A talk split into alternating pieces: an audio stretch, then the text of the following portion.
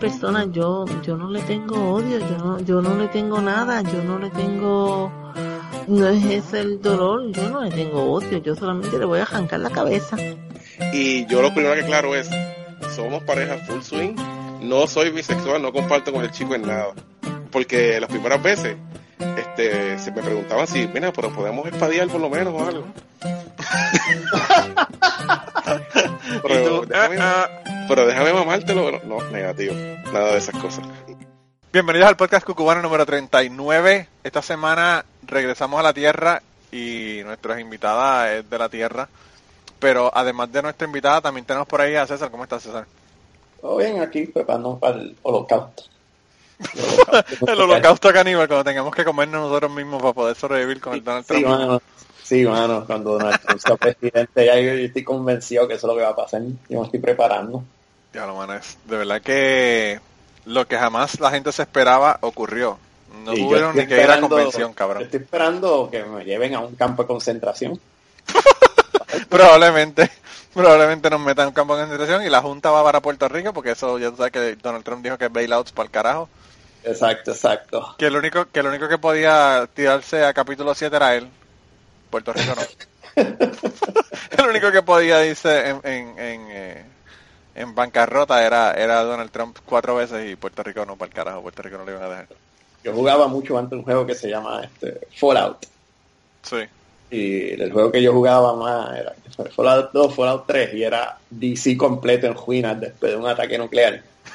Sí, Yo creo sí. que yo voy, yo voy a empezar a jugarlo de nuevo para practicar. Para ver cómo va a ser la cosa, para, Sí, para poder ajustarte. Los Wastelands, este... Fallout, Fallout es de, es de video, ¿verdad? Un juego de video. Es un juego de video, se llama Fallout. sí. Sí, sí, sí, sí, yo creo que yo lo conozco. Me ten cuidado que no vaya a ser que te dé un espíritu de retalación mental por los juegos de video. Esa- Sabes que estábamos hablando en el, en el podcast Aterrizar que eh, hubo un, un- un pastor ahí que dijo que eso era una- un espíritu de retalación mental que tenían los gamers. Yo, tan pronto dijeron eso, yo pensé en Luis Villanueva. Saludo a Luis Villanueva, que sé que nos escucha.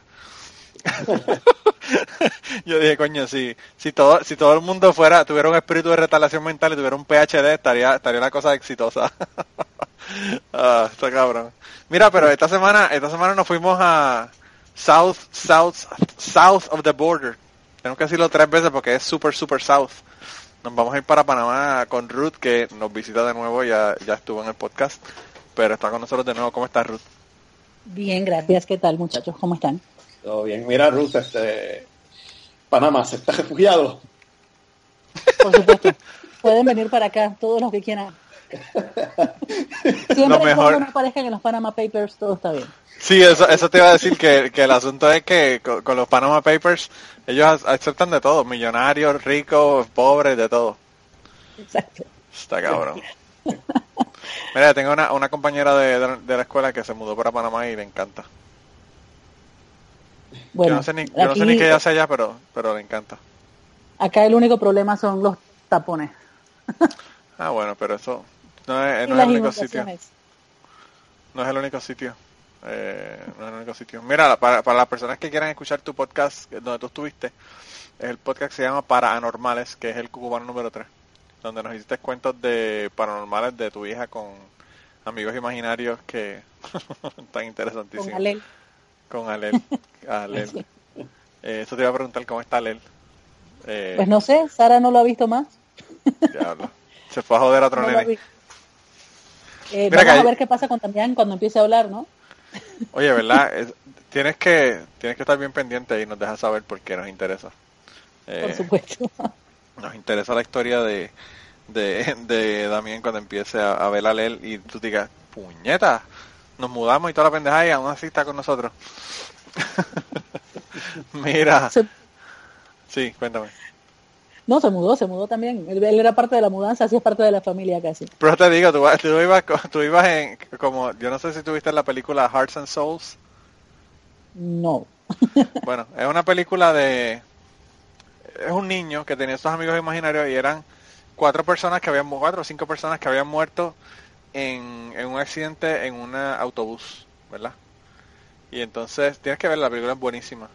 Y entonces, eh, pues él veía, los veía, qué sé yo qué, y en un momento dado, pues ellos estaban ahí estoqueados con el pobre muchacho, ¿verdad? Ellos, ellos estaban, eh, no se podían mover a más de cierta distancia del, del nene. In- incluso ellos trataban de salir corriendo para poder escapar del, del, del espacio del niño. Y era como si chocaran con un campo de fuerza que no los dejaba pasar, ¿verdad? Tenían que estar ahí estoqueados con el nene. Así que nada, empezaron a hablar con él y a interaccionar con el nene y él tenía esos amigos y qué sé yo.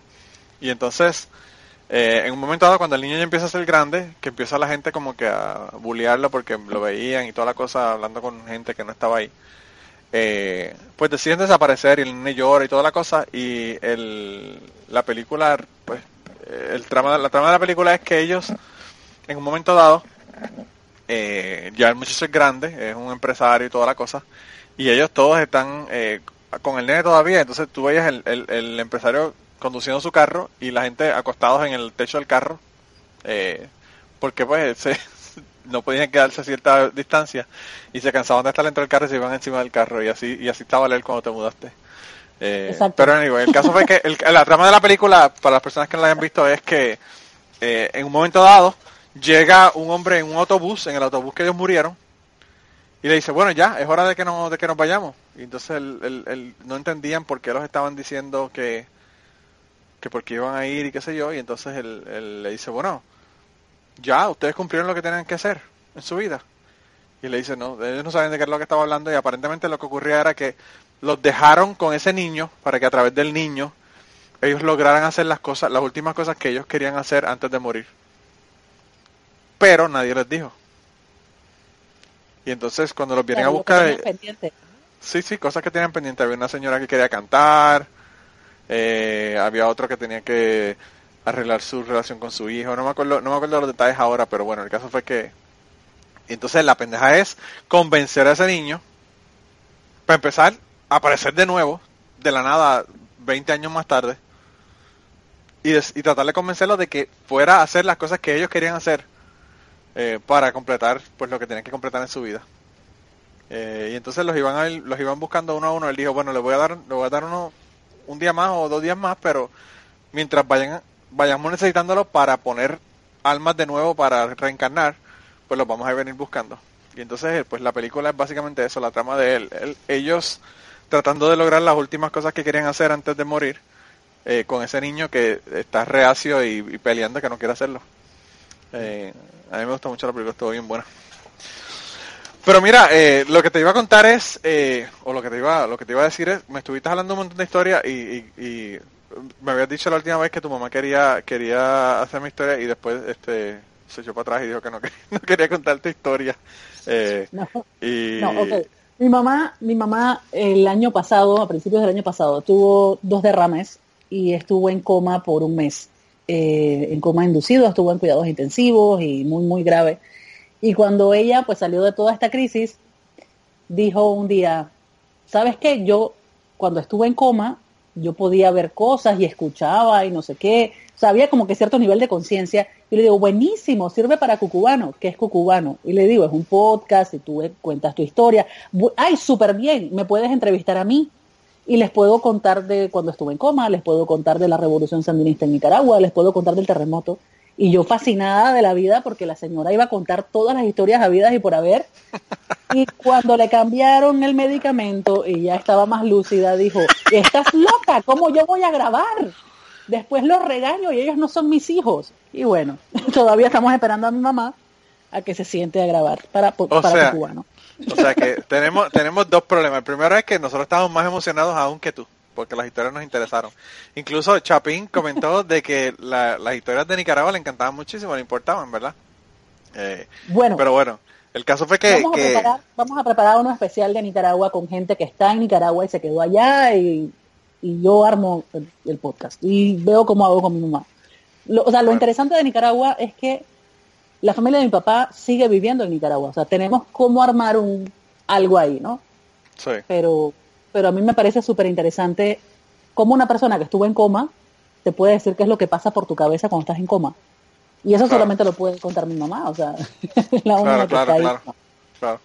Eh, no, y, y como tú dices, son dif- diferentes niveles de conciencia. Hay personas incluso que te escuchan y toda la cosa cuando estás en coma. Eh, que, que por eso es que tienes que tener cuidado con las cosas que dicen mientras la persona está en coma, porque después cuando regresa te dice, eh, yo sé de lo que ustedes estaban hablando ahí. Si estaban hablando mierda de la persona, olvídate que se jodida la cosa. Eh, pero no, no. estuvo en el hospital, pasa, pa- mira, perdón, perdón que te interrumpa. Sí. Ah, pasan cosas súper interesantes cuando te toca eh, eh, lidiar diariamente con gente que está en el hospital. Cuando mi mamá estuvo, cuando le indujeron el coma, nos dijeron que el cerebro de mi mamá tenía que descansar porque estaba sumamente inflamado y no podía recibir ningún tipo de estímulo. Mis hermanos lo entendieron, menos mi hermana. Mi hermana, eh, la del medio, es un año mayor que yo, estaba como si estuviese en otro planeta. O sea, ella nunca entendió el nivel de gravedad.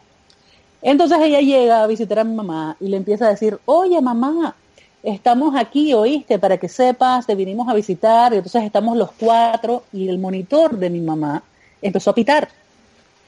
Wow. Y le dice, mi hermano mayor le dice, "Shh, o sea, deja de hablarle. Ella se callaba y el monitor bajaba la- el nivel de, del pitido, como si subiera y bajara la presión de la el ritmo cardíaco. Sí, sí, sí.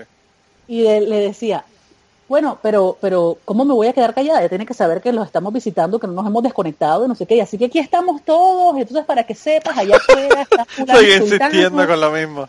y el Wow. monitor volvía a subir el ritmo, ¿no? Y cu- resulta ser que mi mamá, obviamente, cuando ya regresa en sí, le contamos, no, es que Laura te hablaba y el monitor subía y bajaba de ritmo y me dice, pero es que ustedes están locos. ¿Cómo estaban los cuatro visitándome adentro del cuarto si solamente pueden entrar de dos en dos? Entonces, claro, cada vez que mi mamá le decía, estamos los cuatro, pitaba como si nos estuviera regañando porque Sí, el ritmo porque se elevaba y volvía Claro. de vuelta. O sea, claro que la gente escucha. Claro. No, y, y mi, y mi hermana, mi hermana, mi hermana también, este, yo a veces la llamo, ¿verdad? Y me dice, y le digo, ¿qué estás haciendo? Ah, estoy aquí con, con mi esposo en el hospital. Yo le digo, ¿y por qué puñeta estás con- contestando jodido teléfono que no se puede contestar en el hospital? Ah, no, pero está bien que se echa, eso no es nada. Eso... Y yo, engancha el fucking teléfono, te llamo más tarde, cuando no esté en el hospital me llama. y yo me la paso regañándola porque ella, el teléfono, ella puede estar, ella puede estar a punto de chocar un carro, pero el teléfono hay que contestarlo. Ella no importa, no importa. Y mi otra hermana se enferma porque la llama, ¿verdad? Y se ponen a hablar lo que fuera y llega, llama a alguien y suena que tiene otra llamada. Espérate que déjame cogerte la otra llamada. Y mi hermana, mi hermana menor se encabrona cada vez que la ponen hold. porque ella tiene que coger el teléfono. Eh, yo no, yo soy, bueno, yo mi teléfono esta semana completa que estuve de, de break, ¿verdad? Que no estuve trabajando, eh, tuve mi teléfono en Do Not Disturb y cuando lo veía, lo veía, ¿verdad? Y cuando no lo veía, no lo veía, carajo. A mí no me preocupa. Pero mira, lo, lo que sí te iba a decir es, la, la solución para tu mamá es, bueno, tenemos dos posibilidades. La primera es que le cambien el medicamento de nuevo. Pero si esa no se, si esa no se puede hacer, A ver si se Eh, anima. no, no, el asunto es que las historias tienen que ser ciertas y sabrá Dios si le cambian el medicamento, sabrá Dios lo que nos cuenta. Eh, Claro. Pero bueno, eh, quizá, quizá nos cuenta un viaje como el DLC de la, de la semana pasada. Eh, y la otra opción es que la grabes, la grabes sin que ella se entere. Eh, eh, Yo creo pero que esa es bueno, más fácil. Esa es más Sí, fácil, sí. grabarla, preguntarle cosas y que y poder grabarla sin que se, se dé cuenta. Mira, Pero yo- mira, yo- hablando de teléfonos, yo dije Sí. cuando recién nos conectamos fuera de- del podcast que no tenía historia. Yo tengo una historia. Yo perdí un trabajo por culpa de mi celular y eso, recientemente. ¿Por, por qué? Mira, yo me fui para Viña del Mar eh, para el Festival de la Canción con un grupo nacional Sí, que, representaba al país. estuve 15 días eh, en Chile. Fueron a representar a Panamá en la categoría folclórica. Como estaba 15 días, era demasiado tiempo, no podía desconectarme, así es que decidí comprar un SIM en- estando en Chile. Y bueno, nada, cambié la tarjeta y todo perfectamente bien, mi teléfono anduvo perfectamente bien mientras estuve allá. El WhatsApp no te pide que cambies el número, así que estaba conectada a WhatsApp todos los días. Ah, sí. Eh, para no perder comunicación ni en la casa ni, ni tampoco con el trabajo de la disquera. Cuando regresé a Panamá, obviamente estos chicos ganan en la categoría folclórica, entonces es la primera vez que Panamá gana una gaviota de plata en cualquier categoría. O sea, Panamá había participado anteriormente, pero nunca, nunca había ganado. Así es que pues estaba todo el país vuelto loco, emocionados y todo lo demás, porque nada, los chicos ganaron. Y el número de contacto era el mío. Y Oh, un día recibí un correo y eh, me escribe una chica que estaba organizando un evento del canal de Panamá a decirme que me había estado llamando y que yo no le estaba contestando el teléfono. Y le digo, pero mira qué cosa rara, porque yo mi teléfono lo tengo en la mano y está encendido y funciona perfectamente bien. Y me dice, no, es que localizarte a ti es peor que tratar de localizar a la primera dama. O sea, nunca contestas. Cosa absurda porque yo trabajo con mi teléfono. No solamente con ellos, sino que mi teléfono, realmente mi oficina es el celular. Claro. Fui a la telefónica, me dijeron que se había rayado el SIM original y al llegar a Panamá y cambiarlo, el SIM no estaba haciendo contacto y por eso era que no me estaban entrando las llamadas. Ah, wow. Okay. Me pusieron otro SIM, supuestamente ya habían arreglado el problema y todo lo demás, y yo di por hecho de que ya la cuestión funcionaba. Y empecé a recibir mensajes de la gente del grupo que decía que habían contrataciones que no se habían dado porque el teléfono, yo no les contestaba el teléfono. Y yo decía, pero el teléfono, yo no tengo llamadas de la gente en mi celular. Y habían llamadas que entraban y había gente que se quejaba. Y era que simplemente el SIM nunca dejó de dar problema hasta recientemente. Y simplemente no me estaba dando cuenta de, de que estaba Ah. perdiendo llamadas. Pero si, si tú llamas a una persona por- porque es una cuestión de trabajo y la persona no te contesta, lo siguiente es o le mandas un email o le mandas un mensaje por WhatsApp o Claro. de alguna manera tú dices, oye, te estoy dando localizar. Bueno, sí, sí. aparentemente aquí en Panamá hay gente que no hace eso, le escribe directamente a los músicos y bueno, así fue que dejé de trabajar con ellos porque mi Wow. teléfono se dañó. De hecho, publiqué en, en varias redes la imagen do- de gente diciendo tu teléfono no funciona, tu teléfono no funciona, de manera que supieran que mi teléfono estaba dando problemas. Pero Sí. bueno, gracias al... Esa es la historia de cómo perdí un trabajo gracias a mi celular. ¿Qué cojones? No, y y la, y la cuestión no es esa, la cuestión es que yo no sé qué era lo que estaba peleando con... Yo no sé, no me acuerdo qué fue lo que ocurrió, pero el caso fue que yo estaba hablando con, con mi hermana y le dije que había puesto algo en, todas las redes, ¿verdad? Sociales. Y entonces ella me dice, no, no, pero tienes que decirlo porque es que hay gente que no tiene las redes sociales. Y yo le digo, bueno, si la gente no tiene redes sociales, que se mueran ya, que se mueran. No me interesa que existan en el mundo. porque esa mierda de tú que estar llamando y hablando por teléfono, eso ya a mí, eh, a mí me jode tanto. Yo no sé si a ustedes le pasa como a mí, pero a mí, a mí me llaman por teléfono y, y cuando es algo, ¿verdad? Que no es importante, familia, lo que fuera, que es otra persona, digo, ay, bendito, que mucho jode, hermano. ¿Por qué no me pueden mandar un mensaje de texto? Yo no quiero hablar con nadie. Estoy así como bien, bien antisocial, tú sabes. Pero yo, yo varias veces he publicado eh, estados así en Facebook o en Twitter, de que antes de, de llamarme, por favor, piensa, ¿esto lo puedo mandar por mensaje de texto? Sí, sí, sí, sí. Porque a mí, si hay una cosa que me desespera, es cuando, cuando llaman por teléfono y me dicen, ¿y qué más? Ay, Yo no sé si a ustedes les pasa, que la No, gente no los- puedo, los llama a no ustedes puedo. para que les echen el cuento. Yo no puedo. Verdad, a nosotros nos encanta que nos echen el cuento, pero no por una llamada. No, no, no, no, espérate. Eh, Está bien cuando te llaman a contarte algo, pero no que te llamen a ti a decir a que ti, tú decir el que cuento. tú le eches el cuento, claro. Sí, sí, sí, no, Exacto. ¿Y qué más? ¿Y qué has hecho? Wow, no, no, yo no puedo, yo no puedo con eso. Eso es pelea de tiempo. Es que yo no tengo tiempo para esa mierda, es que yo no tengo tiempo. Yo te digo, bueno, yo estuve esta semana pasada eh, libre del trabajo, pero trabajé más que cuando estoy en el trabajo. Además, yo vine aquí a grabar un podcast porque no he podido. Y Llegué a mi trabajo y dije, bueno, ya puedo grabar un podcast con paz y armonía, sin ningún problema. Eh, porque bueno, ¿qué, qué te puedo decir? Eh, así es la cosa. Pero mira, eh, eh, lo de la gente, lo que te iba a comentar, ¿verdad? Que es una, una historia que, que tengo hace hace tiempo, ¿verdad? De que, de que quería contarla. Yo no sé si todavía, quizás la ponga al final. Quizás la ponga al final, porque para que vean lo mala que es la historia. Eh, para que vean el ejemplo de cómo no mandarnos historias a Cucubano. Eh, mi tía, la tía que pelea en todos lados, la tía que yo hago historias, ¿verdad? La que Blanca dice que se robó el show eh, en uno de los podcasts que conté la historia de ella con los dos pavos que quería hornear. Eh, pues, pues mi tía eh, una vez nos estaba contando esto fue hace años y yo me acuerdo de la historia y dije, coño, qué historia tan buena para Cucubano. Pero bueno, ¿verdad? Eh, me la contó terrible. Yo, eh, la, la historia, para que ustedes tengan idea de cuál es la historia, ella y su hermana estaban en unas fiestas patronales en, en, el pueblo, en, en Utuado, ¿verdad? En mi pueblo Utuado. Las fiestas patronales son fiestas que hacen en Puerto Rico cada, eh, cada pueblo para la semana del, del Día del Patrón del pueblo, cada pueblo tiene un patrón.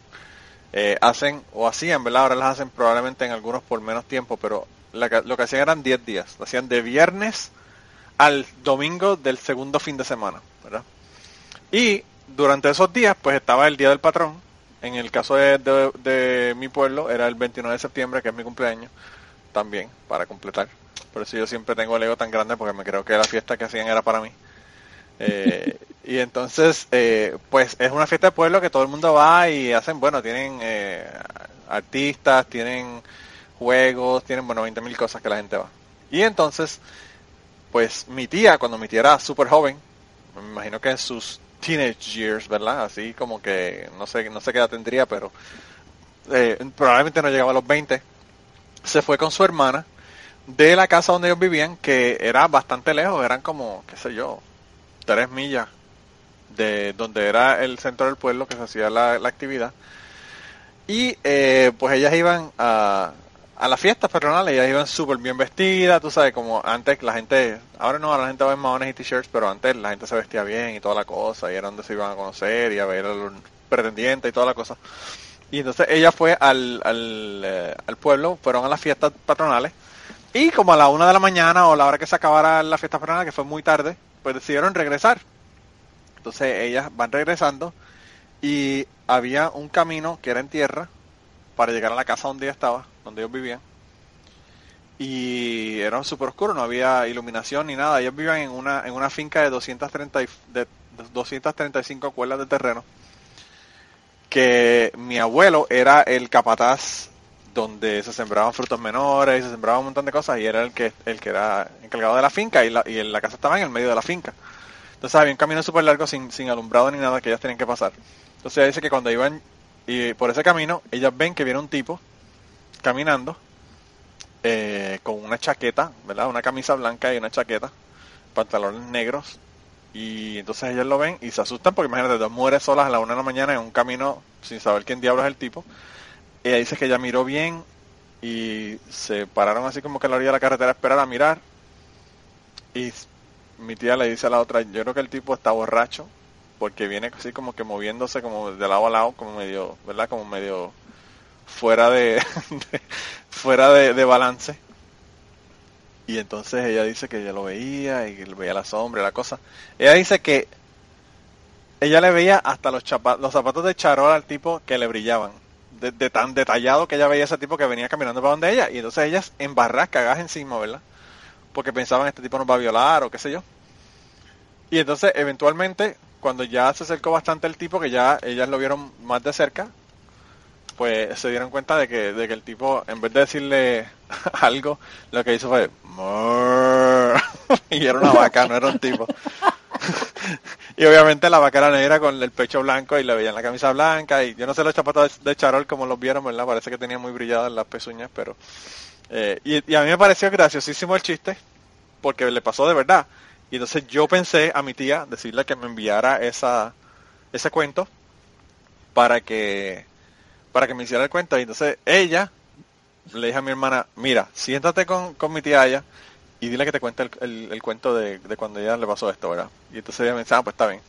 Y ella se sentó y lo grabaron en el teléfono, pero mi tía estaba tan, bueno, mi hermana me dice que mi tía hasta se sentó a escribirlo, lo escribió completo.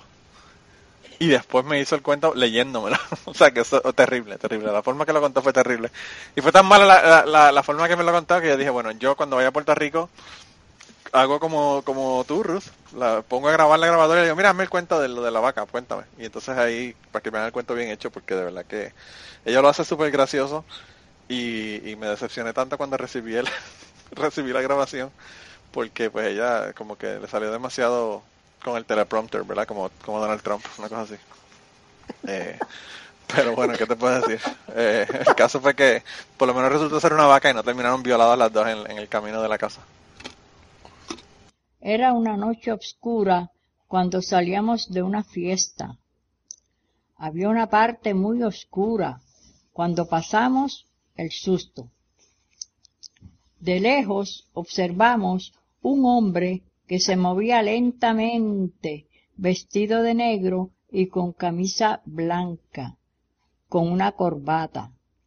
Cuando nos íbamos acercando para pensando en huir, huyéndole a ese señor, er- era el lo que era, se sacó un bramido y era un buey negro con unas manchas blancas.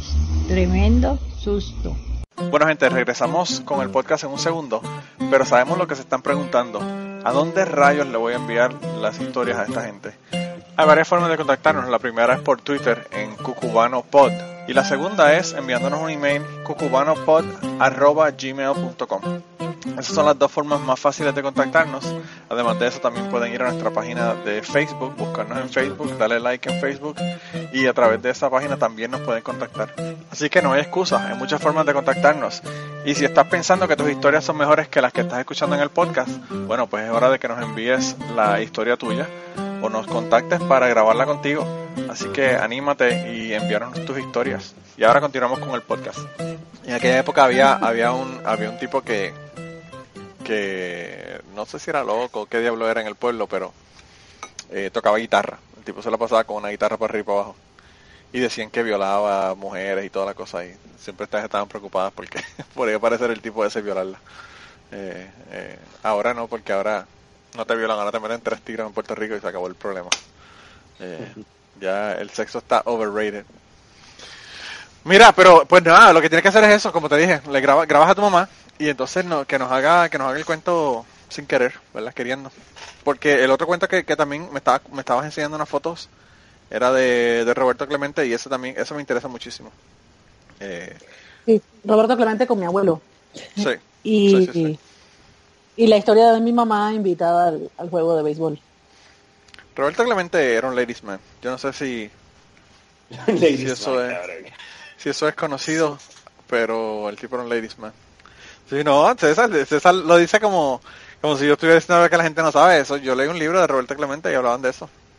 El tipo era... Pero él, él en Nicaragua le regaló un perfume a, la, a mi tía, a la prima hermana de mi mamá. Ah, pues mira para allá.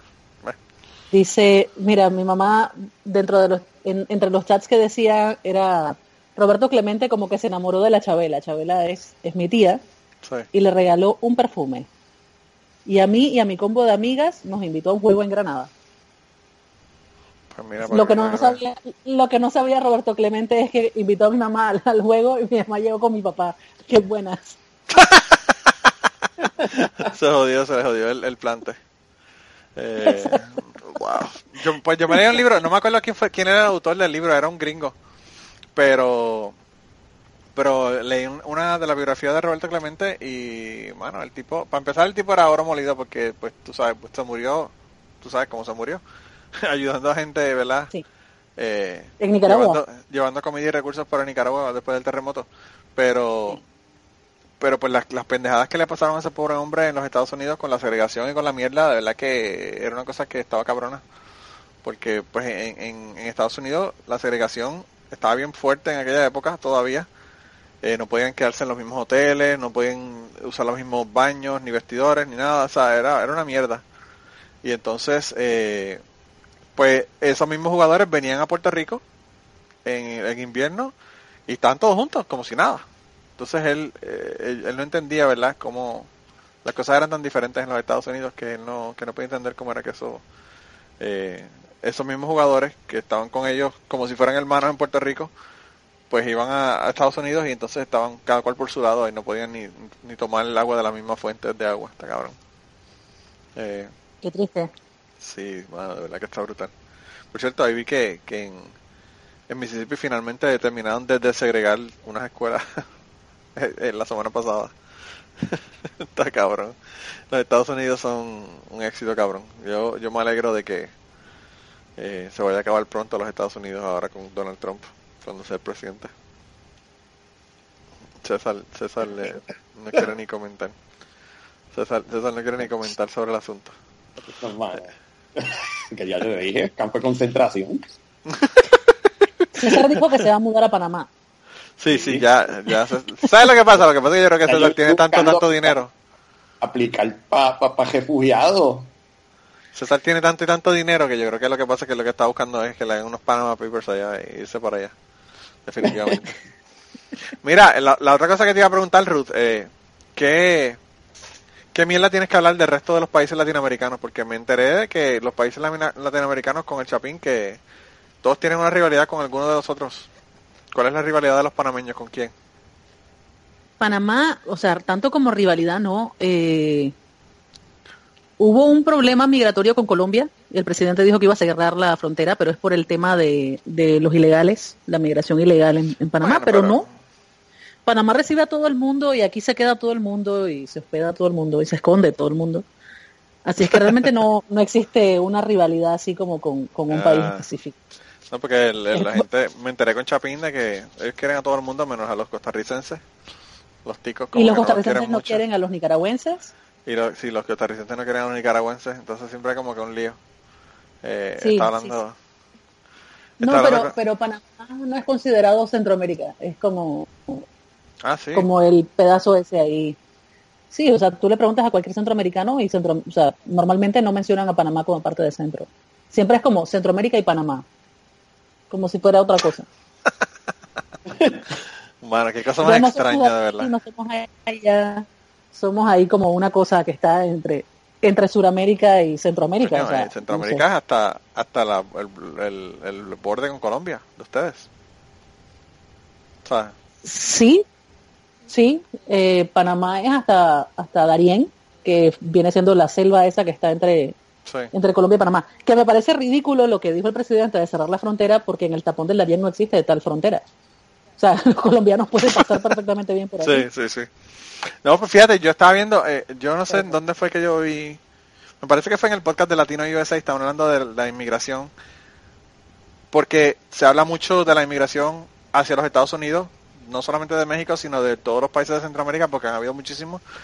Y entonces eh, hablaron con un tipo que era de África, y él eh, cuenta que él vino desde África y en bote y lo dejaron en, en Colombia, ¿verdad? Eh, de, igual que la gente, los coyotes en, en- entre los Estados Unidos y, México los dejan a mitad y la gente en, en República Dominicana los dejan en la isla de Mona, que es entre Puerto Rico y, y República Dominicana. Pues de esa misma manera lo dejaron a él en Colombia ahí arrollado. Y entonces aparentemente de ahí él siguió caminando y bueno, básicamente viviendo de la caridad de la gente eh, hasta llegar a México. Eh, y la idea era llegar a Estados Unidos, pero se quedó en México. Y entonces él cuenta que cuando él fue a pasar de Colombia a, a Panamá, pasó por esa selva eh, a pie. Y entonces él dice que él, que él no sabía cómo llegar ni nada, porque pues, él no es de ahí, él no sabía. Y dice que una, que una persona, un- una persona local, ¿verdad? Del, del, del área, pues le sirvió de guía y, y cruzó la selva y cruzó pantanos y cruzó un montón de cosas hasta lograr eh, llegar a Panamá y después de Panamá a Costa Rica y por ahí lo siguió hasta que llegó a, a una ciudad que estaba, no me acuerdo qué ciudad era, pero es una ciudad que está entre, entre México y Guatemala, en el lado de México. Y dice que le gustó tanto el lugar que se quedó y decidió no ir para Estados Unidos y está viviendo ahí ahora mismo. Y ahí fue que lo entrevistaron. Pero él dice que esa Oh, wow. selva está Wow. cabrón. Que pasar la selva fueron semanas en, en- entre pantanos y, y pendejadas. Eso está, dice que estuvo cabrón. Eh, Sí, de hecho, o sea, que yo, yo sepa, no habitan absolutamente nadie en el tapón. O sea, eso es, es selva, es selva. Es como que te metieras en la mitad de la nada. Sí, sí. Pues por eso fue que él dijo que él tenía que tener un- una guía, porque él dice que, bueno, se hubiese perdido, no sabía, no sabía ni, ni para dónde era que tenía que caminar. Eh, eh, y de verdad que esto, esto es bien interesante porque también hablaba pues de otros, de otros inmigrantes en de otras partes del mundo. Eh, pero estaba diciendo también que la, Hablando, sí, que la que, no, te interrumpí otra vez.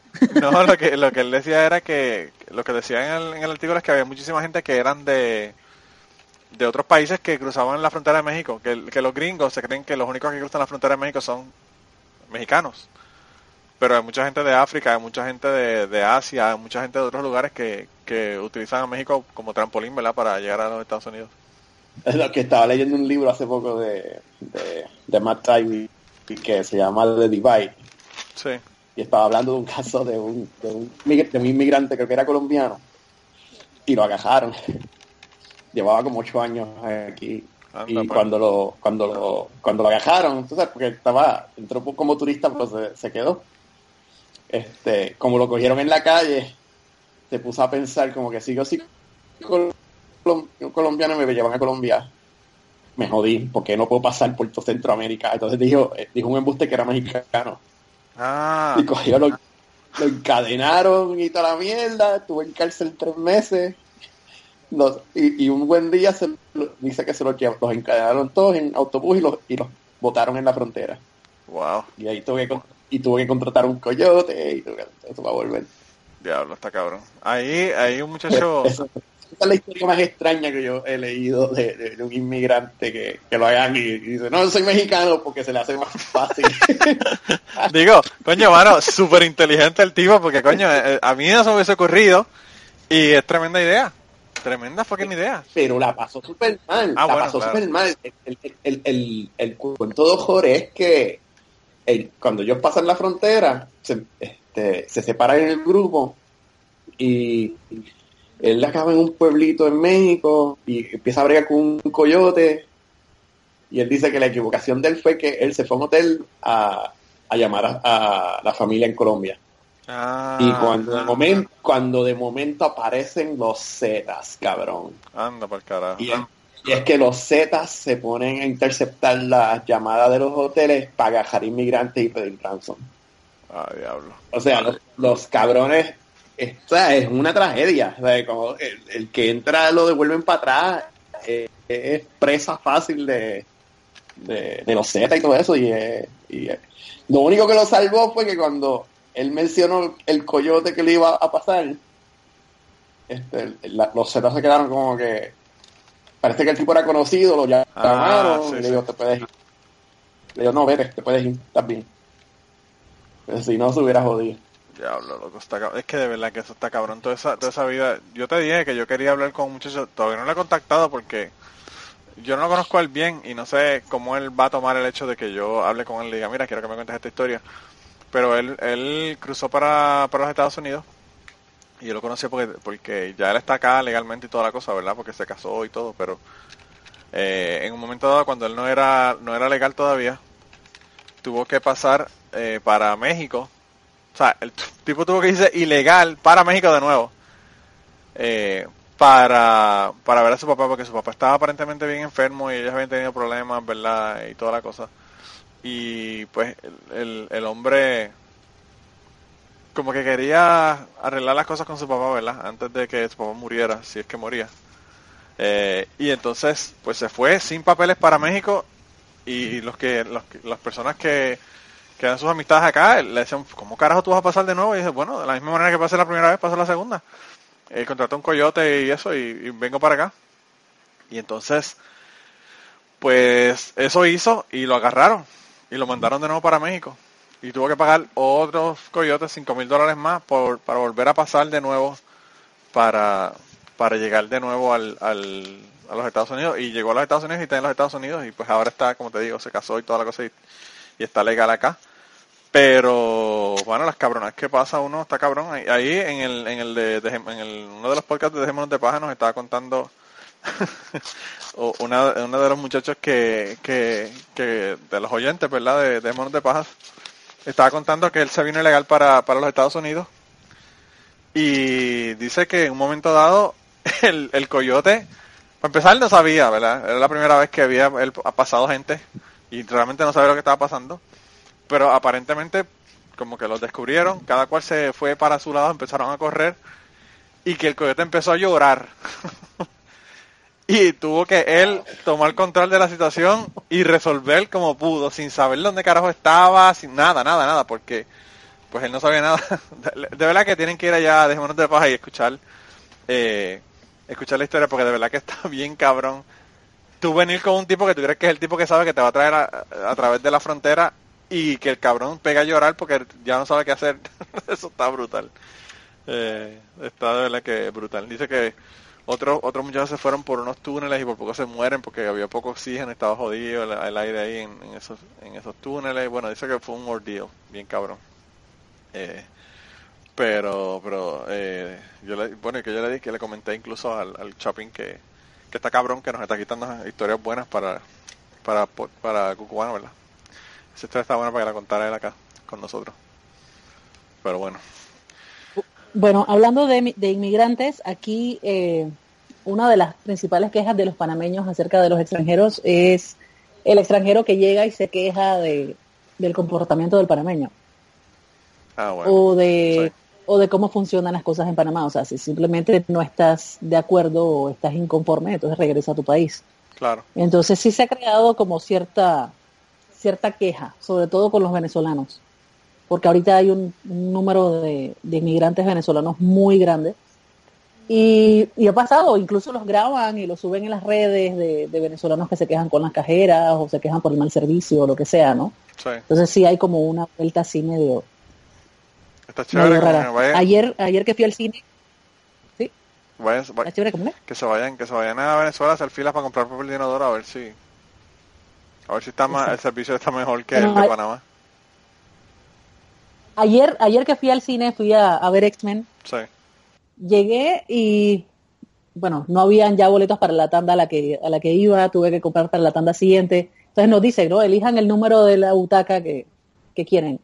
Entonces, eh, mi esposo y yo cogimos la butaca del centro de arriba, ¿no? Para, porque la, la sala realmente estaba bastante vacía. Y cuando llegamos a ver la película, resulta que se sentó una pareja al lado mío. O sea, está la, la fila vacía, pero ellos tenían que comprar el asiento Al exactamente al lado mío Sí, qué cojones. y era una era una chica venezolana con, con este muchacho que aparentemente era como el primer date de, de la pareja. Y encima, o sea, cuando tú vas a salir en un date por primera vez con la persona, asegúrate que a la persona le interese el tema de la película que vas a ver.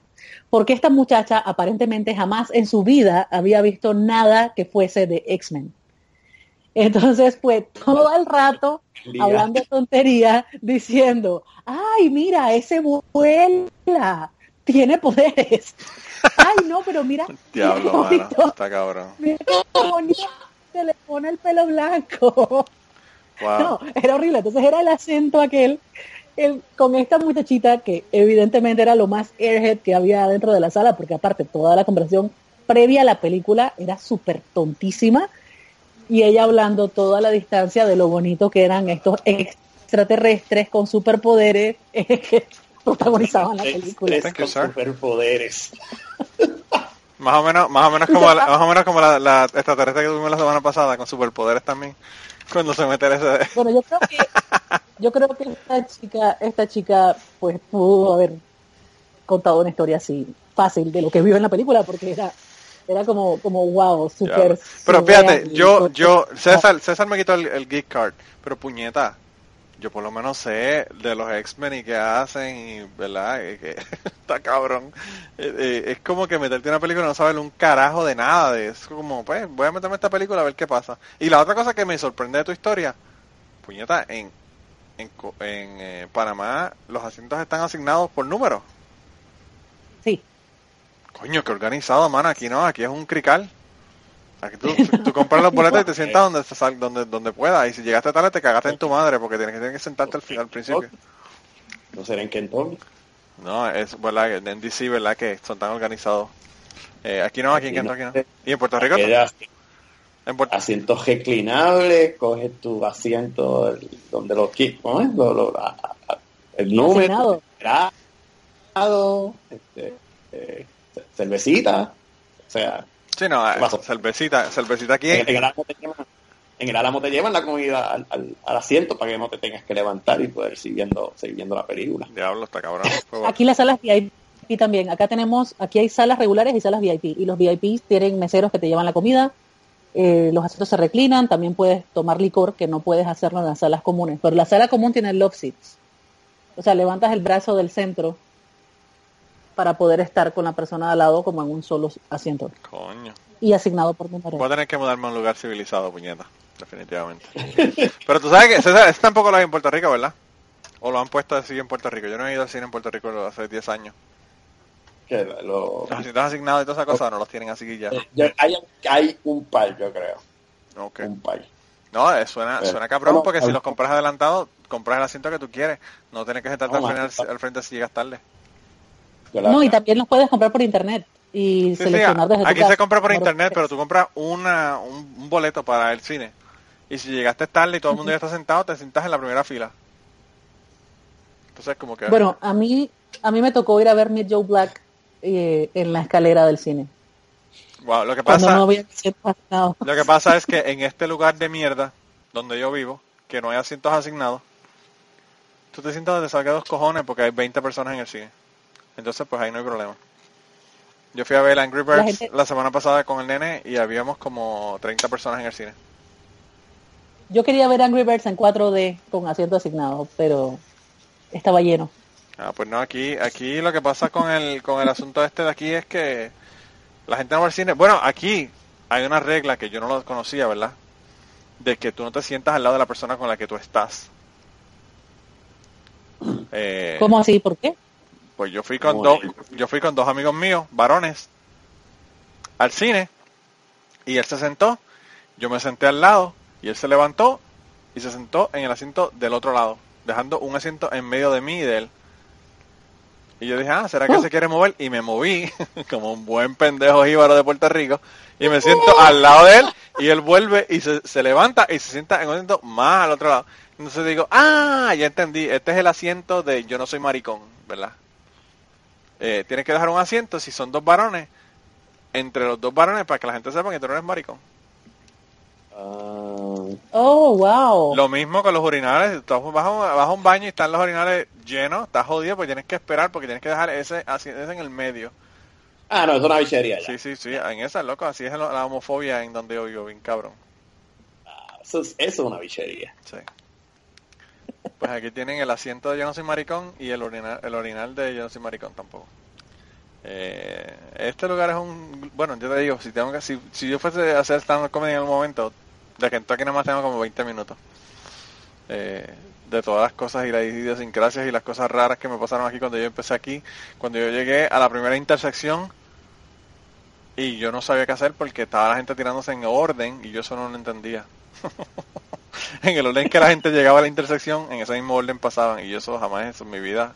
Uh, en Puerto Rico eso es al, al, al más, al más fuerte, ¿verdad?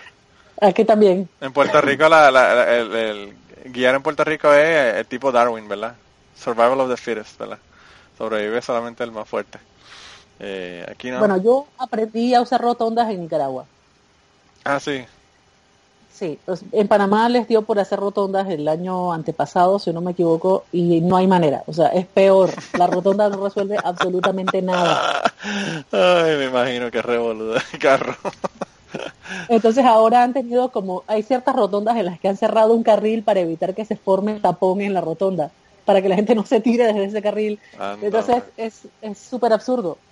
En cambio en Nicaragua tienen rotondas de cuatro carriles Y aprendí cómo se usan porque eh, hace tres años fuimos a Nicaragua, mi esposo y yo, y él decidió alquilar un carro. Y todo el cuento, desde que llegamos a Nicaragua con el carro, fue como, como interesante. O sea, es otra cosa y es otra mentalidad, porque llegamos a alquilar el carro y el señor de la agencia nos dijo, si van a estar en Managua, quítenle la antena del carro, del radio, porque te la roban en el semáforo Ah, mantenga las puertas siempre enllavadas porque les pueden asaltar en el semáforo. Si van a parar por mucho tiempo, entonces fíjense a los cuatro lados por los retrovisores porque también los pueden robar en el semáforo. anda. Entonces, claro, éramos así, éramos un poquito paranoicos porque nos iban a asaltar en alguna parte. Sí. Y cuando llegamos a estas rotondas de Managua, pues mi esposo no sabía ni, ni cómo funcionaba ni nada, entonces él simplemente se metió y nos paró una policía mujer.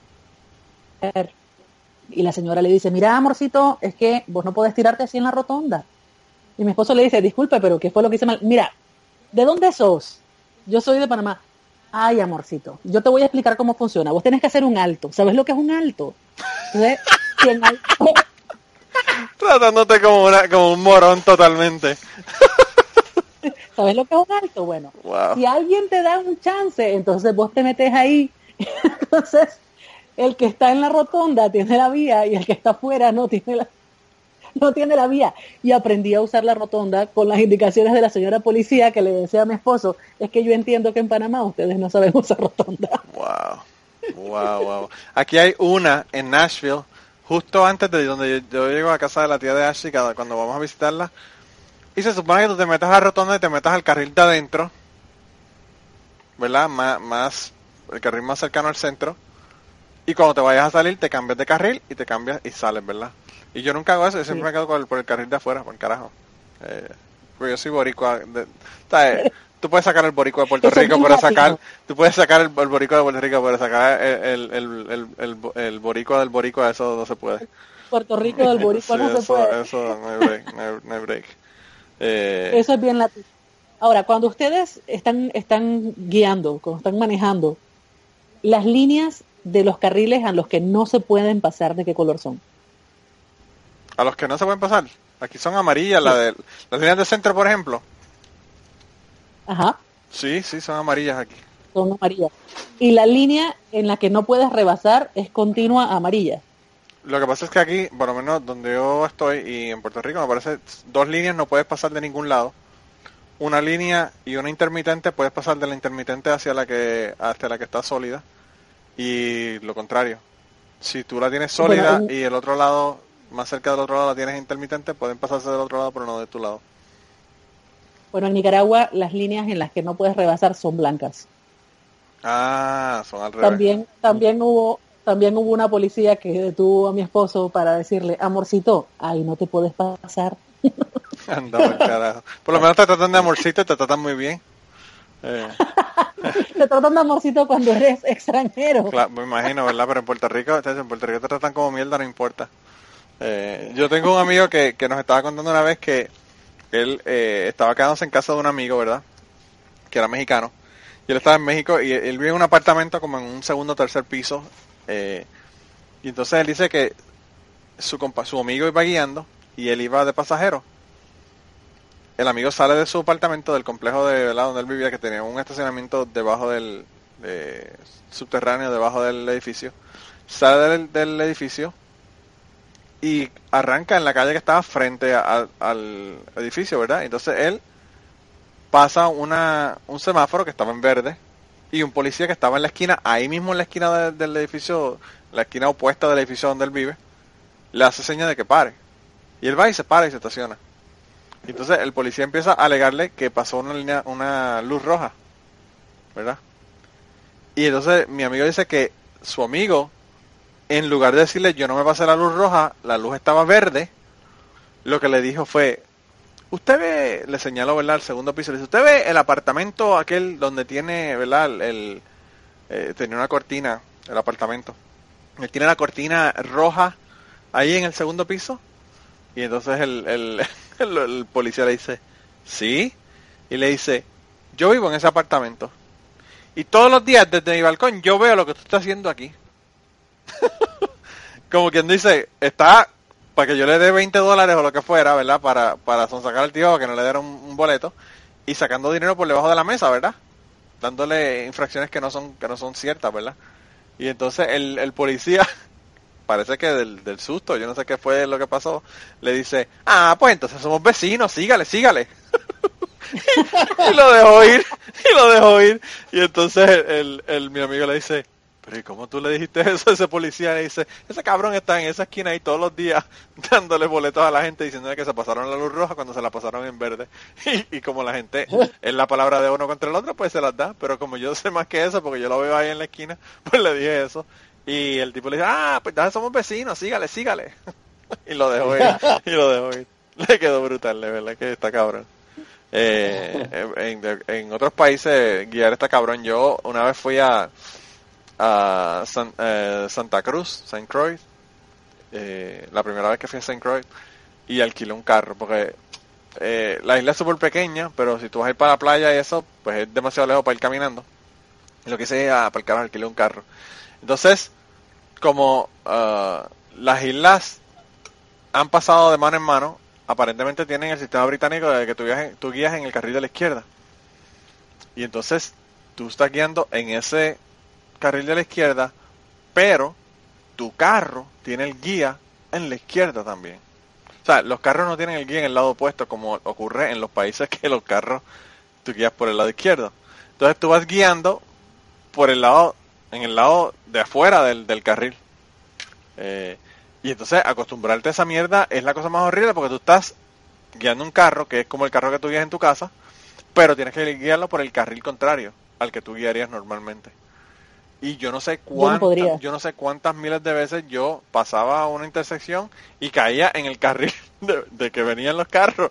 Cada vez, cada vez que veía que venía el carro por encima me decía, ay puñeta, estoy en el carro, en el carril que no es y me cambiaba.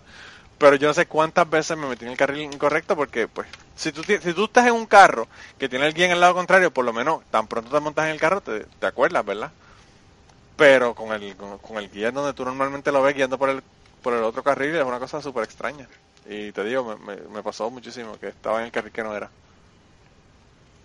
A mí me pasó eso en Jamaica, me pegó una mareada. Afortunadamente no era yo la que venía manejando.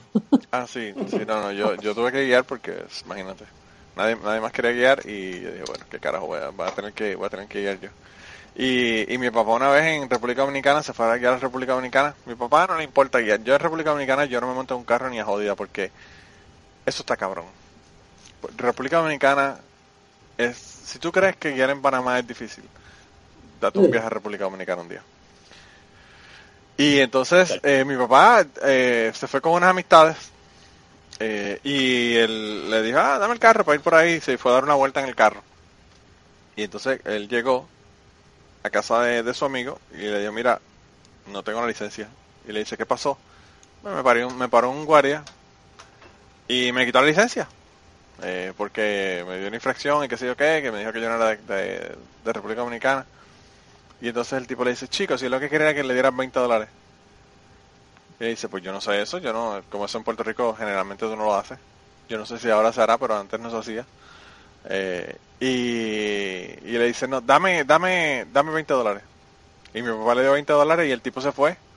Y a los 15 minutos llegó con la licencia. De- Aparentemente fue a la comisaría de la policía. Le dijo, mira, que un tipo, bla, bla, le, dijo la descripción, lo que fuera, que cogieron al tipo y le cogieron la licencia y le dijo, toma los 10, 20 pesos y le cogió la licencia a mi papá y se la llevó, se la devolvió.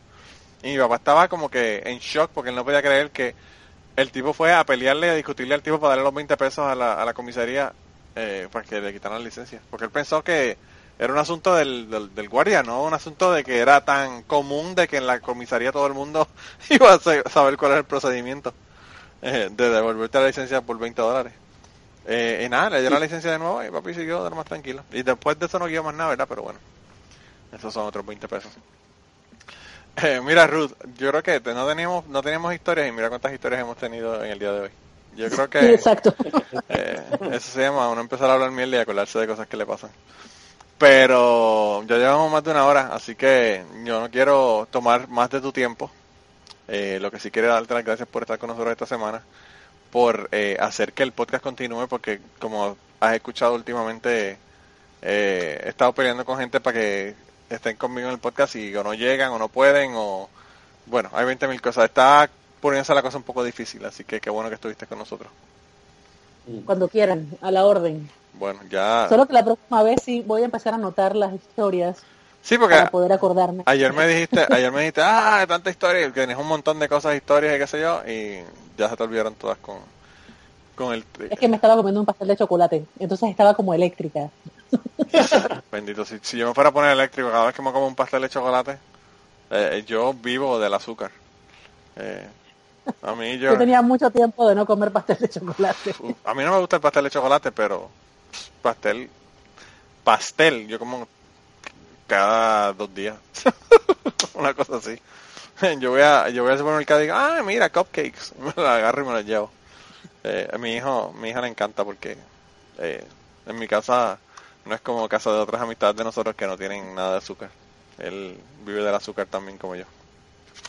Pero nada, muchísimas gracias por estar con nosotros en el podcast. Eh, y, y qué bueno que, que estuviste y nada, la pasamos súper bien. Gracias a ustedes por la invitación. Y mira, y, y la asignación la tienes. No te crees que te vas Sí. a zafar de la asignación. No, no, no, ya sé, ya sé. Voy a grabar a lo escondido. Vas a ser un... Vas a estar de espía, de espía de cucubano. Bueno, Sí, y entonces les mando la, les mando las historias. sí. Mira, y, y lo mejor, ¿tú sabes qué fue lo mejor de este podcast? ¿Qué? César casi no habló, pero no, ¿Que César no se se durmió. Eso mismo. No me. Lo que pasa es que César, César esta semana, eh, eh, hoy estuvo en la casa y probablemente no se tuvo que levantar temprano ni nada de eso, así que está, hoy estaba muy bien. Sabía que tú venías, sabía que tú venías y no quería dañar la, Eh, quería dar una mejor impresión esta vez. Fíjate, me levanté temprano, me levanté temprano. Y ahora al final del podcast Manolo va a editar el audio y va a poner los ronquidos. Ay, qué cabrón, no. Mira que eso, eso es demasiado trabajo. Tendría que ir allá a ver cuál fue el, en el podcast que lo puse para ponerlo, porque eso yo lo borré. Eh, pero bueno, ¿qué, qué, qué te puedo decir? Eh, nada, entonces gente, nos vemos la semana que viene. Yo lo que sí les voy a decir de ahora en adelante, yo no sé qué día va a salir el podcast, pero vamos a tratar de que salga una vez a la semana. Así que eso depende de la gente que nos consigue historia. Eh, y nada, saludos a toda la gente que nos, está- eh, nos han estado contactando por Twitter. Han habido muchísima gente que nos han estado contactando. Eh, y pero hay gente que nos contacta y no quieren no quieren, no quieren contarnos historias. Son como tu mamá. Hay que darle medicamentos para que para que nos cuenten las historias. Así que nada, nos vemos entonces la semana que viene. Se cuidan un montón. A ti te veo César y a Ruth. Nada, nos mantenemos en contacto porque nosotros estamos todo el tiempo hablando por todos los medios eh, electrónicos. Así es. Bueno, Bueno, bye bye. hablamos. Y antes de terminar el podcast, queríamos recordarles que el logo del podcast nos lo hizo Raúl Arnaiz. Muchas gracias a Raúl por el logo. Sus trabajos los consigues en homedecomic.com. Y la canción del podcast está cantada por Maida Belén. Eh, la guitarra la toca Rafi Lin. El 4 lo toca Kike Domenech. A Maida Belén la consigues en Maida underscore Belén en Twitter. A Rafi Lin lo consigues en Rafi Lin Music, Rafi con doble F. Y a Kike Domenech lo consigues en Kike Domenech, con Q las dos. Gracias por permitirnos usar la canción para el podcast y nos vemos la semana que viene. Yo siempre he pensado, Manolo, yo siempre he pensado que tu esposa tiene una suite al lado de la Virgen María, en serio. Porque, Porque aguantarte a ti todos los días tiene que ser una vaina muy, o coño, muy ahora- difícil o muy divertida. Qué barro. Yo creo que es difícil, yo creo que es difícil. Pero, mira que yo ayer, ayer ella estaba, ella estaba conduciendo y nosotros estábamos, te dije que estábamos arreglando el carro, y nos dieron un carro en el, en el dealership para que viajáramos, para que no nos quedáramos a pie, ¿verdad? Y entonces teníamos ese carro, un carro nuevo de paquete, ¿verdad? Y entonces, eh, pues el carro, el carro como es nuevo, yo, no sé si es porque es nuevo o porque es más sensible o qué diablo es, pero tú tocas el freno y cae parado, o sea, eh, una cosa brutal. Y entonces, eh, pues ella está acostumbrada a, a- apretar el freno un poco más en su carro. Y entonces deja- me dijo ayer, déjame guiar el carro para ver, para ver si es bueno, que sé yo qué, para ver si me gusta. Porque yo estaba dándole todas las críticas que yo tenía del carro, que no me- de las cosas que no me gustaban. Y entonces le di el carro y empezó a guiar y le, le metió el freno y quedaba yo casi comiéndome el, cristal, ¿verdad? Cada vez que apretaba el freno. Eh, y entonces le dije, puñeta, tú no sabes guiar, mano. Estoy hasta mareado aquí, porque tenía, tenía la tablet y estaba leyendo algo. Le dije, estoy aquí hasta mareado por, por la- este, arrancando de cantazo y, frenando ahí de cantazo.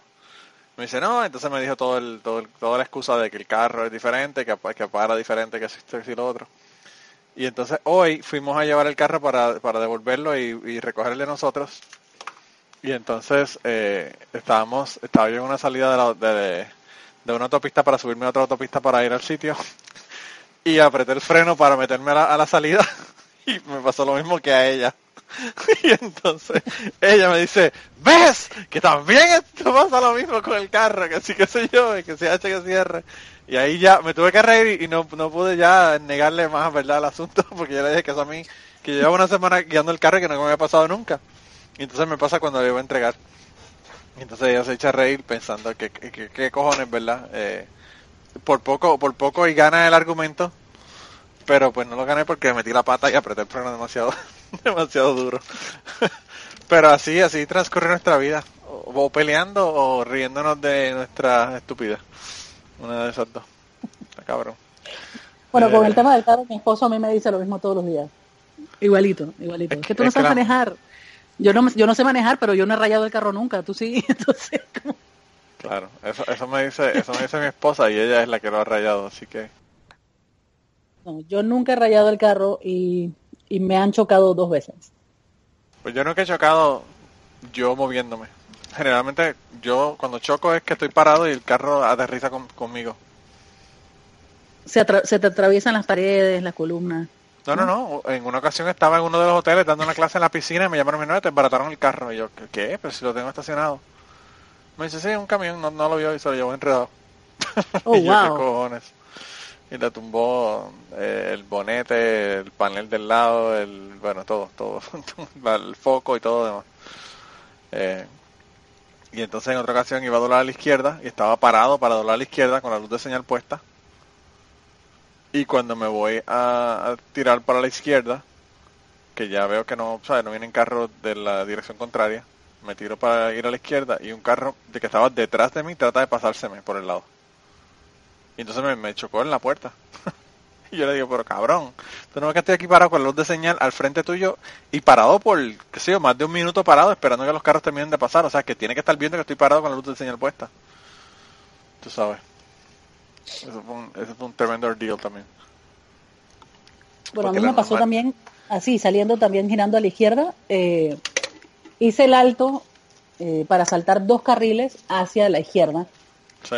Y cuando no veía a nadie, o sea, domingo a las 4 de la tarde, yo dije, bueno, ahora sí voy a pasar. Salió de la nada un tipo que venía súper rapidísimo y le pegó a la trompa del carro y la defensa la dejó dos cuadras más allá.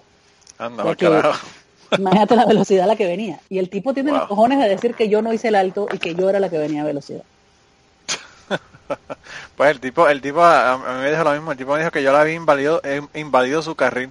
Y yo lo cabrón, ese es el carril de venir. ¿Cómo yo te lo voy a estar invadiendo si ese no es tu carril? bueno, al fin y al cabo, Ah. eh, tuvimos que ir hasta la corte y el, y el, y el tipo lo humilló bien cabrón, el, el, juez lo, lo humilló terriblemente. Eh, le yo también tuve que ir a la a corte. eh, Está cabrón, eso fue una pérdida de tiempo. No, a mí, a mí el choque fue entre, entre un colegio y un hospital. O sea, no había manera de que ese tipo tuviera legalmente cómo ir así de rápido. Porque Sí, acá sí. te obligan a bajar la velocidad en colegio, te obligan a bajar la velocidad en hospitales. Sí, aquí también, aquí también, en Puerto Rico también yo creo. Lo que pasa es que en Puerto Rico nadie sabe eso, pero... en Puerto Rico nadie, a nadie dice, eh, el carajo, eso es una sugerencia. Eso no- y no César, hay. Está ahí, está ahí, pero se durmió. clásica. ya sacó la almohada. Mira, eso, eso le dije yo, eso le dije yo, este, le dije, Ruth lo que está es llegando más tarde para ver si, si tenemos otra otra vez que cae dormido el hombre. A. De verdad, Está de verdad, no fue, no fue por eso, no fue por eso, fue porque me agarró el, el tranco. No fue, no fue intención, no fue intencionado. Mira, pues nada, si quieres arrancamos. ¿Tú tienes historia o qué vamos a hacer? Yo no sé, o sea, la verdad es que tenía, no me acuerdo ni de qué era lo que iba a hablar y se lo dije a mi esposo ayer y le dije, no, es que Yo no tengo ninguna sensibilidad, yo jodo con lo que sea. Con lo que sea. Bueno, que, mí- que hoy que hoy estábamos Ashley y yo, veníamos de- del- del carro y yo le digo, yo le digo a Ashley, diablo, yo no sé, yo- lo que pasa es que mi mente funciona de maneras diferentes. Yo le digo, por ejemplo, yo he estado pensando y, y le dije, si algún día voy a hacer un open mic, con esto voy a, que voy a arrancar el open mic. Le dije, ¿tú alguna vez has visto un cabrón negro con Down syndrome? y, ella, y ella me dice, no. Y yo le digo, ¿y tú no te has preguntado por qué puñeta no hay negros con Down syndrome? Todos son blancos, mano. y entonces ella me dice, oye, ¿verdad? No hay. Y yo le digo, piensa, puñeta, ¿cuánta gente te has visto con Down syndrome? Ninguno es negro, ¿por qué? Yo le digo, esas son las cosas que a mí me mantienen despierto de noche, por eso es que mi mente... yo le dije, por eso es que yo no tengo mente para otra mierda, porque es que esas son las cosas que me preocupan de noche. Yo no pienso cómo voy a pagar las cuentas. Mano, yo pienso en cosas como esas. ¿Entiendes? Entonces, pues, después dicen que estoy loco por el carajo, pero, pero tú, perdóname, Ruth, ¿tú has visto algún negro con Down syndrome? no, no, no. Y entonces ella No, no, me dice, ¿Y por qué me tiene que ofender que no hayas visto ninguno? O sea, además, no, no, no, a mí no me ofende, a mí lo que me, me- me- yo digo, puñeta, Pero sí. o son la raza superior, o yo no sé qué carajo es, pero no hay nadie con Down syndrome allá. O algo tiene que ver con el gen del color, yo no sé, de verdad, porque ella me dijo, porque ella me dijo, sí, porque solamente los negros tienen sickle cell, ¿verdad? Yo le dije, bueno, los negros tienen sickle cell porque es una cuestión evolutiva, ¿verdad? El- el- el- aparentemente, la resistencia a la malaria hace más propenso la posibilidad de tener sickle cell. Por lo tanto, las personas que se originan en África, todas, los negros tienen sickle cell porque el gen que se desarrolló o fue seleccionado, ¿verdad?, por la malaria, para que no se le pegara la malaria a ellos, pues además de eso, le dio más propensidad a tener sickle cell y por eso solamente ocurren los negros. Y eso sí yo lo entiendo, pero lo de Down syndrome yo nunca he escuchado la explicación. Es más, yo le dije, voy a tener que, esta noche en el trabajo, voy a tener que ponerme a googlear a ver a ver si hay algún fucking estudio, alguna mierda de, de, por qué no hay negros con Down syndrome. Yo no he visto ninguno. ¿Encontraste algo? No, no he buscado todavía. No pero, pero, pero tengo que averiguar, tengo que averiguar. Es más, esto puede que lo ponga al final del podcast, porque es que de verdad está cabrón. O sea, es una cosa muy extraña, extraña. Eh, pero bueno, yo creo que debemos comenzar. Luego de dañarle la mente con el fucking Down syndrome y los negros, eh, podemos comenzar el podcast. Thank you.